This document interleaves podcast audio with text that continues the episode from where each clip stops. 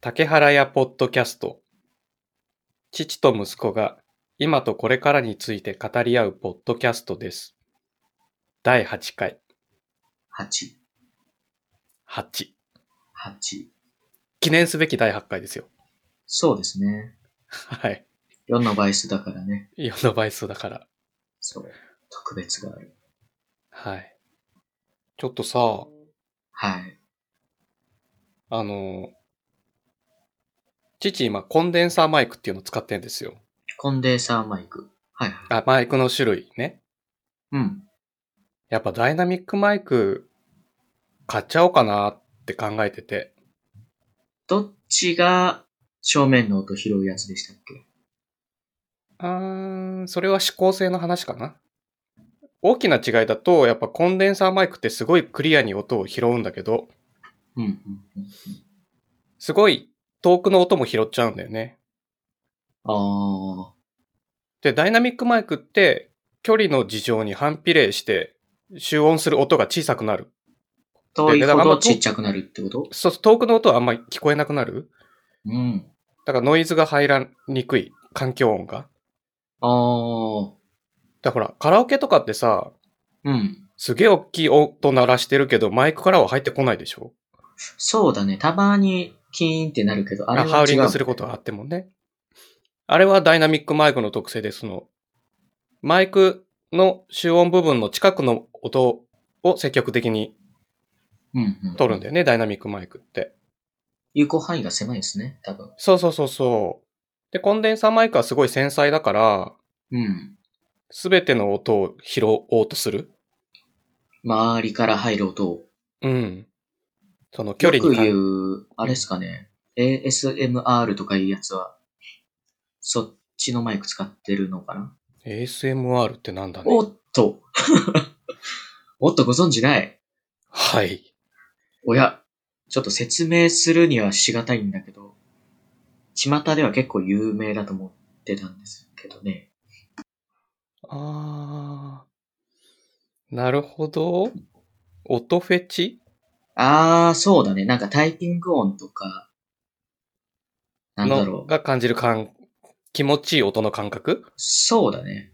うん。雨のよく音知とらないかを綺麗に拾ったりするのかな火の音とか。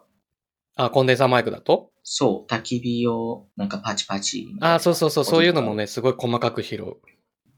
で、ダイナミックマイクの特性としては、ちょっと音がこもりがち、こもりがち。もこもこした音になるっていう。ああ、なんかね、そう、難しいなと思って、うん、うん、うん。結局、自分で買って聞いてみないとわかんないなと思ってさ。まあ、そうですね。でも何を買おうかすごい悩んだんですよ。はい。で、今週一週間はひたすら、マイク探し。マイク探し。ポッドキャステージっていうのがあるんだけど、ああ、はいはいはい。ポッドキャステージでマイクとか、オーディオインターフェースとか、うん。そのヘッドホンとかスピーカーとかすっごいレビューしてんのね。うん、うん、 YouTube で。もうひたすらその YouTube のうん。うん。動画を見まくる。うわ、学生みたいなことしてる。そう、そのレビュー動画を見まくる。で、レビュー動画がまた英語だから、うん。こう、何回も見直さないとよくわかんなかったりするんだよね。ああ、でもまあとりあえず音聞いて、うん。こう、同じ状態で同じ人がマイクを変えたらどう変わるかみたいな。ああ、まあ言語わかんなくてもギリギリわかる。あ、そうそうそう、音だけとりあえず確認すればいいかなみたいうな。ん。あとはなんか喋ってる内容も、ほら、ここは、この製品はこういうところがちょっと苦手っぽいなみたいなこと言ってるんだけど、ああ、はいはいはい。父はほら、楽器使わないから、楽器。楽器の演奏を収録したいわけじゃなくて、ああ、そうで すねそ。うそうポッドキャストを収録したいだけだから、うん。こう、喋ってる部分に対してのレビューだけ聞きたいんだよね。なるほどね。他の音うんはいらないと。そう。で、あとその、ダイナミックマイクもたくさん種類があって、うん。まあ、ロードっていうメーカーだったり、息子も知ってるシュワーっていうメーカーだったり、ああ、はいはいはい。イヤホンのね。そうそう、今、ね、モニタリングのイヤホンで使ってるやつうん。お世話になった。父と。父とお揃いのモニタリングイヤホンだね、今ね。 そうだね、215だね。 25だね。イヤホンね。うん。あと、ゼンハイザーっていうのもあるんだけど、メーカーで。ゼンハイザー。うーん。で、なんかこういろいろ調べていくと、ダイナミックマイクって出力が小さいらしい。ほー。だから、オーディオインターフェースですごいこうゲインのボノブを上げないとうん。聞こえにくいみたいな。あそういう特性もあるっぽいんだけど、まあ、製品によって出力の大きいやつもあるのね。ー。うんうんうん。だけどすっごい、もう世界中でめっちゃいいやって言ってる手話 SM7B っていうやつがあるんだけど、ほうとにかく出力が小さい。いいけど小さいんだ。小さい。しかも高へい。これがね、アマゾンでパッと見ると、うん。 54,800円おー。おー。なんだけ、ど、はい。なんだけど、 これ高いのはまあいいとして、うん。まあ良くないけどね。 高いのも良くないけまあどま、あまあまあこれ出力が小さいってことはマイクをオーディオインターフェースにつなげる間に、うん。マイクの音を増幅する機械をつけないとうまく拾えない問題が出てくるわけですよ。そんなちっちゃくなる。だって。それマイクプリアンプって言うんだけど、うん。マイクプリアンプっていう単語もまたよくわかんね初えめなてと思っ聞て。いたね。そうそう、また調べ始めるんですよ。はもう、泥沼あ。もういろいろ。そう。え、じゃあマイクプリアンプ買わないとダイナミックマイクうまく使えないのかよと思いながら調べていったりとかすするとさ、はいはいはい。いいプリアンプは高いよとか、ああ。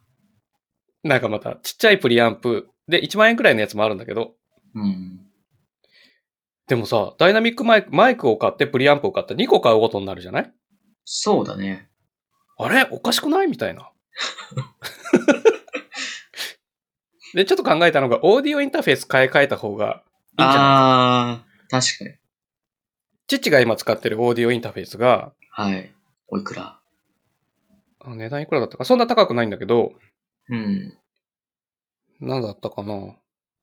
ネイティブインストゥルメントのコンプリートオーディオ2っていうのを使ってるんですよ。うーん。まあ、わかんないけど。まあ、わかんないけど強ね。そう。うんだね強名前強そうじゃない 長いしね。で、これがね、原因がちっちゃいんですよ。出力あー最大にそれも上げても、そんなに上がらない。ああ。で、多分、息子が使ってるのはすごい安いやつなんだけど、うん。そっちの方が原因は上がるまあ、多分。だけど、ノイズが乗るああ。ホワイトノイズ入っちゃうかな。す意外、甘いいたしかゆしだよね。うん。で、オーディオインターフェースを変えようって考えたんですよ、父は。はい。原因をもっと上げれるオーディオインターフェースに、原因を上げてもノイズが乗らないやつにしよう。うん。そしたらまた 沼またこどんどう、んレビューを見まくる。あで、一押しは、あ。はい。その RME っていう会社のベイビーフェイスうんプロ FS っていうやつなんだけど、うん。これが平気で10万超える10万。うん。そこまで行くと、もうプロの領域なんじゃないでそすう、か。なんかプロが使ってるやつらしくて、楽器のプロとかですかうん、なんか演奏する演奏家。作曲家と。かがパソコンにそれをつなげて、うん。で、その次にアポロソロっていうのがあるんだけど、これ6万ぐらい。 6万。うん。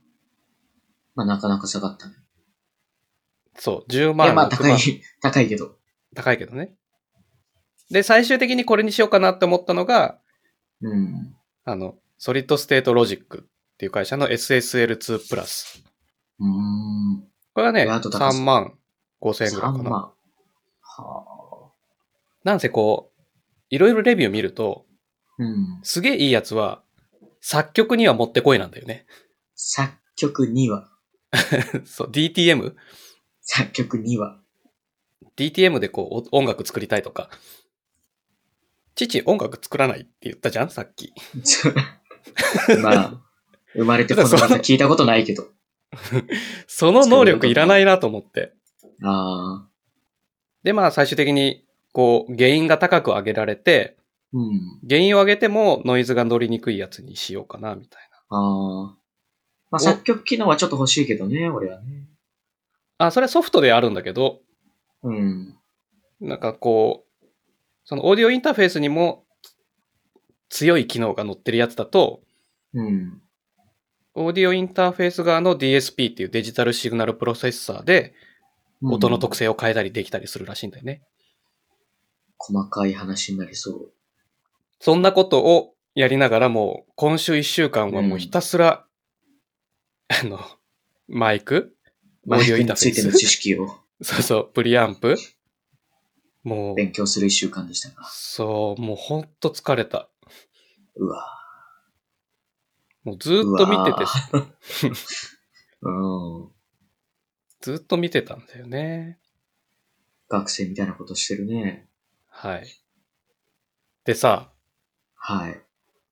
収録環境ですよ。収録環境。いや、はい収録ソフト。ソフト。ああ、はいはいはい。我々今までずっと、あ、ちなみにこれ聞いてる人が音が良くなったって聞こえてるかな今回の回は。どうだろう。えー、どうだろう。どうなんだろうね。ね、父は一応毎回うん。い。配信した後に聞き直してるようにしてるのね。車のなん中かととか。か。うんうんうんあの、これまでのミスがないように。ああ、うんうんうん。こうミスがあったら修正できるようにね。ちゃんとね。一応通話越しの音声の質はそんなに変わってない気がする。そうだね。なんか父もこう通話してる限りはよくわかって、わかんない。ああ。さっき試しにさ、うん。録音したやつを手元で聞いたら、まあ、前の環境よりはいいなって感じはしたんだよね。ああ、そうなんだ。うん。あ、すごいノイズも少ないし、クリアに聞こえるなっていう。あ、へえ。なんか、ノイズ除去とかしなくても意外といけるかもって思ったりしたんだよね。え、俺の声も今ガラガラに聞こえないですかもしかして。そうそうそう。結構いい感じにノイズも乗らずに聞こえてるよ。ちょっああとのこっちからし聞こたえらてためちゃくちゃガラガラなんですけどね。ガラガラ、あ、その、 ノイズじゃなく て、声がガラガラね。あ、俺の声すっきり聞こえてるかな気になるなそれ、それはなんかね、また別の問題。そう。で、今までズームで録音してたんですよ。うんうんうん。で、ズームの良かったところは、お互いの声がそれぞれのファ別々のファイルに分かれる、うんうん。マルチトラックっていう状態で録音できてたんだよね。ほう。だからそおうだったな互いの、うん、お互いのノイズをお互いのファイル上で、こう、少なくしたり削ったりうんうんうん。できてってすげえ良かったんですよ。なるほど。だからマルチトラックでファイルが作れるやつがいいなって思って、行き着いたのがうん今回収録してる全キャスターっていう、全キャスター。そう、ブラウザーでね、そうだね、ソフトじゃなくて。ソフトじゃなくて、ブラウザーだけでこう、録音できるやつ。うん。で、ズームの欠点は、その、サンプリングレートが 32K。こちらは、こちらは 44.1K。ほう、CD 音質。そうそうそうそう。で、ビットレートはどっちも128ぐらいなんだけど、うん。じゃあ一回、全キャスターで確認した方がいいかなと思って。あー。まあ、お試し今回はって意味も含めて。うん。今回はちょっと全キャスターの収録に切り替えてみてます。はい。前振りだけで20分ですよ。もうそんな経ちました。はい。全キャスターのいいところはほら、この、じ、録録音時間が出てるっていうね。見えますね。25だい分。デカデカと見えるっていうのはいいね。ね。名前よりでかいもん。名前よりでかい。えー、なんか気になったメモありましたへえ。あだこれ名だ禁止とかかな。んあだ名禁止とか。あ、なんかニュース、これは。最近の小学校、あだ名禁止、さん付けが増えた、みたいな。なんでこれがね、いじめにつながるからあだ名が理由らしいんだよね。こう、記事を読んでみると。へえ。で、あだ名が、なんか、名前ベースのあだ名、うん。なんか、竹原だったら、竹ちゃんとか、うん。竹やんとかさ、わかりやすいけど、身体的な特徴うん。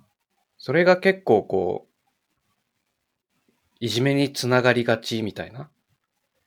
まあ、いじめにつながるから禁止っつったらもう、何でもかんでも禁止になっちゃいそうだけど。うーん、まあね。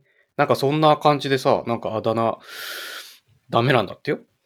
うーん。ダメっていうか、あだ名じゃなくて、その、竹原さんとか、竹原くんって、あーこう、名前を呼ぶときは、さん付けで呼ぶ、みたいな。まあまあ、そうだね。うん。なんかいまいちだね、これ。じゃあこれ。交通事故の死亡率、ワースト1位の岡山市。ほう。岡山。危険なご当地ルールが存在。なんだろう。鹿違うんですよ。これ、うん。父はまあ車運転するから、うんこう、よく気になるネタではあるんだよね。あー、ちょっとネタバレ見ちゃいました。そう。例えばこの記事に書いてある岡山ルールっていうのは、うん。右左折の意思表示を示す方向指示器を直前まで出さないっていう。ちょっとよくわかんないですね、これねだか。ら右に曲がりたい時に右に一回だけカチッて一瞬やって右に曲がるみたいな。あー。本当はもっと手前からしあの合図は出しとかなきゃいけないんだけど、そうだね。だけど、だからいきなり一瞬だけひピカって光らせていきなり曲がるっていう岡山ルール。岡山ルール。なんかそういうの怖いじゃないたまにいるんですよ、そういう人。いるよね。こっちにもいる。いいきなり曲ががり始めるとかさ、ね。とりあえず頭を突っ込んでくるみたいな さ。もう曲がり、もうタイヤの角度変えてからカチってなる人あ、いそうる。そうそうそこうっそちう。そう そう。もう曲がり始めてるじゃん、みたいな。そう。いや、遅これい、がそうねそうそうそう。 そうそう。これが岡山に限らず、いろんなご当地ルールがあるんですよ。お、えー、名古屋走り。なんか、イニシャル D にあったな、それ。これはどういう話なのかな名古屋走りは、渋滞で詰まってると、うん後。続車が突然脇から追い抜いて先頭に割り込んだり、信号無視を する。名古屋走りっていうか、ルなんかルール違反というか。ルール、そうだね。な、なんなんだこれはって感じだよね。 ののあとなんか名前だけ挙げると、茨城ダッシュ、香川ルール、あ阿波の木走り。赤信号3秒ルール。これね、ひどいー。 一個必殺技ありましたもん。ひさささった今。あった、なん、なんとかの木走りあったよ。阿波の木走り。これはね、黄色信号は進めだと。だから黄色になったら、とにかく加速するっていう徳島県のうん。ご当地ルールですね。え、でもこれは結構、なんだろう、アワの木走りって名前じゃなくてもなんか、あ、そうだね。ただ、ほぼほぼうんみんなやってるっていね、う状況か、なんからやってるよね、これ。こういうローカ一応ルル名ー称ルつのけ名て前くがみ。うん、そうだね。ただいかなら、徳島に行ったら気をつけなさいっていう。うんなんあかー、自分が信号を見て、あ、黄色だからブレーキ踏もうってやったら、後ろは加速してきてるみたいな。ああ。なんかいきなり停車すると後ろの車に迷惑かかるっていうのは、友達の車乗っててもよく聞くけど、うん。ただね、全然それは車間が遠いよ、徳島車間距離が狭すぎるっていう問題もあるよね。あなんかいろんな、こう、交通ルールの、まああ。うん相手のことを、あるんだねうん、相手のことを思ってやってるかもしれないけど、それはルール違反ですよ、みたいな。ああ。それが、たくさん事故を生むんですよ、みたいな。なんか無意識の虐待みたいな。あー、なんか重たいことを言う ね。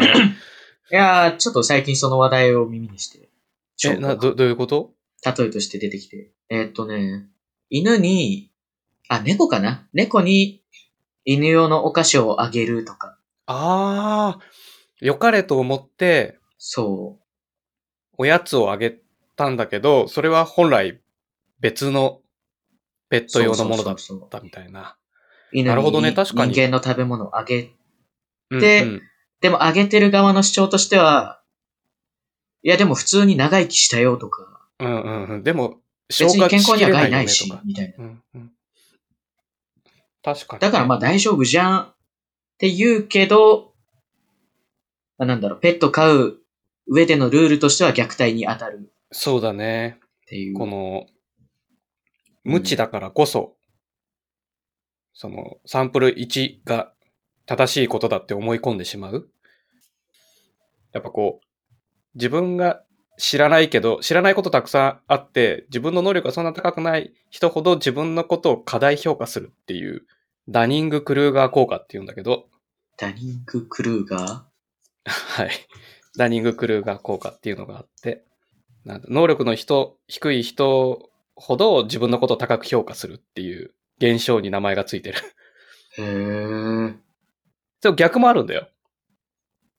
優秀な人ほど、ん優秀なな人ほど自自分。分は全然まだまだできてないっていうことに対して、うん。あの、インポスター症候群っていうのがあるんですよ。インポスター症候群。ついになってる。なんかこう、なかなかこう、自分自身ではうまく自分のことを評価できない。はあ。社会的に成功しとひした人たちの中に多く見られるって書いてある。そう。自分なんてまだまだなんです、みたいな。謙虚じゃないんだね、あれ。なんか本気でそう思っちゃうみたいだよね、やっぱりね。はあ。もっと頑張んなきゃ、もっと頑張んなきゃって自分のことを追い詰めちゃう追い詰める。危険だもん。危険だよね、そういうのはね。だから周りの人が大丈夫、しっかりやれややれてるし、君はとても素晴らしい成果を残してるんだよってちゃんと周りともコミュニケーションしてれば、うん。こう、自分一人でいろんな物事を判断して、自分自身についても判断して、全然ダメだって思わなくて済むかもしれないのに、うん。やっぱ人とのコミュニケーションはそれはそれでし大事なんだなっていう、全然関係ない話になったね。いや、うん。面白いけどね、こっちの方がね。うん。 いろんまあななん話せ題のこう内容としては。あ、そう。うん。こう、地域特有のローカルルールで、こう、運転するのは怖いなっていう話ですよ。そうですね。はい。はい。はい。こんなところかな、今週は。今週は。なんかありますへえ。でもさっきあの、ほら、無意識の虐待とかさ、うん。なんか父初めて聞いたわと思って。ああ、そうなんだ。うん。あと、なんだっけ ?ASMR だっけ。 MR。はい。うん。こう、カタカタカタカタとか、その音を心地よく感じるっていう。そうね。結構3年くらい前くらいから流行ってるって認識だった。この言葉がそう。父の耳には入ってなかったんだね。そうだね。全然知らなかった。ああ。波の音とか、あれかなそうだね。録音。うん。